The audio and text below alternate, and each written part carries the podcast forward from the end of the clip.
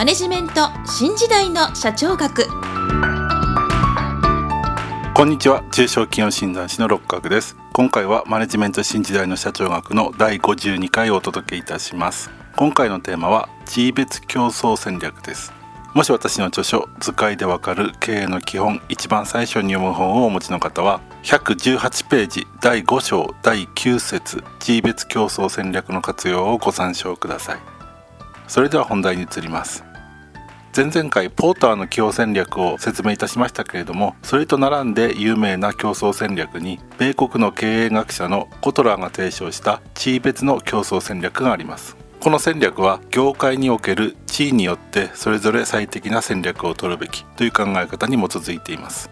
自社の事業がどの地位に属しているかは経営資源の相対的な量と相対的な質で分類します。コトラーによれば経営資源の量が多く経営資源の質が高い位置に属する会社はリーダーと呼んでいます。同様に経営資源の量が多く経営資源の質が低い会社はチャレンジャーと呼んでいます。さらに経営資源の量が少なく経営資源の質が高い会社はニッチャーと呼んでいます。最後に経営資源の量が少なく経営資源の質が低い会社はフォロワーと呼んでいます。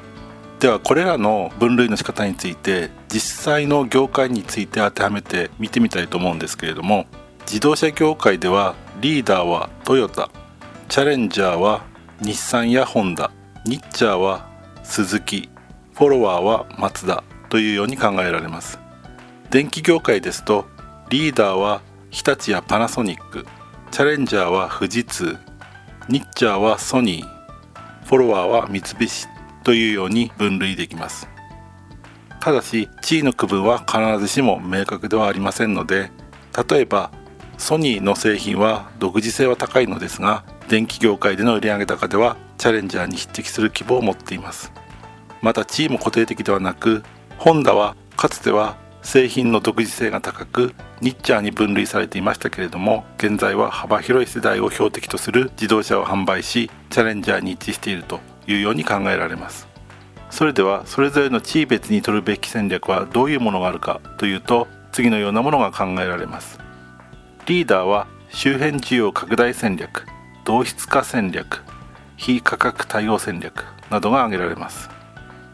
チャレンジャーは差別化戦略が挙げられます。ニッチャーは集中化戦略が挙げられます。フォロワーは模倣戦略が挙げられます。